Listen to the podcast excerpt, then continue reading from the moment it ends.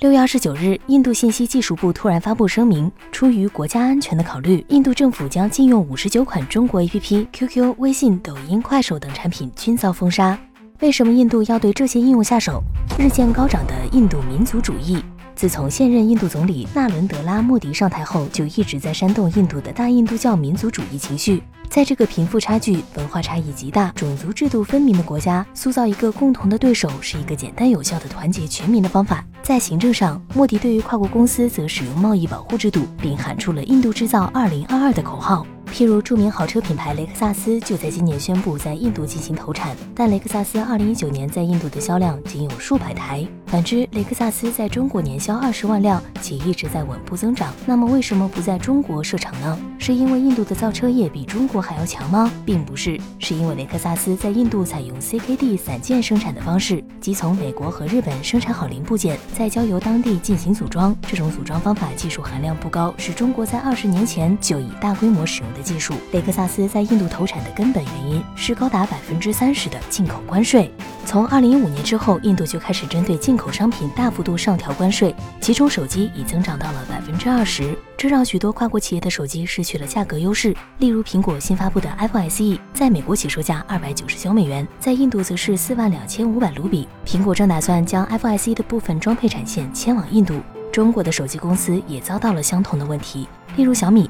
他在印度拥有七个制造工厂，基本可以实现印度市场的自给自足，这才凭借着强势的性价比，迅速占领了印度市场。正在迅速崛起的 vivo 也在印度投资了数十亿人民币开设工厂，以避免高额关税。但随着今年疫情的到来，印度的内部矛盾一触即发。疫情导致印度的失业率飙升至百分之二十七点一，加上今年五月的中东蝗灾，莫迪只能再次煽动民族主义情绪来转移试点。可以说，之前的移除中国 APP 事件与中印边境冲突的本质，都是印度民族主义情绪不断上升的结果。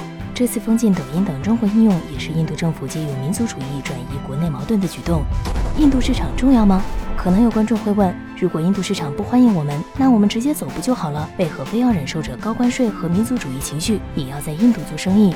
实际上，不仅是中国，全世界的企业都在积极的和印度打交道。印度是全球年轻人最多的国家，青年人口占到了人口总数的一半以上。从中国手机企业出海印度的战绩来看，仅2020年一季度，小米就在印度卖出了一千万台手机。印度手机销量前五名中有四个都是国产品牌。一季度手机销量达到了两千万。相较于手机，我国互联网公司取得的成绩更加惊人。抖音在印度拥有着两亿活跃用户，UC 浏览器在印度的用户数量是全球用户的三分之一。根据 Sensor Tower 在二零一九年的统计，印度人最喜欢的一百个应用中有一半来自中国互联网公司。印度一半独角兽公司的背后都有着中国资本的身影。这也是为什么小雷认为此次软件制裁并不会持续很长时间。中国厂商在印度的未来。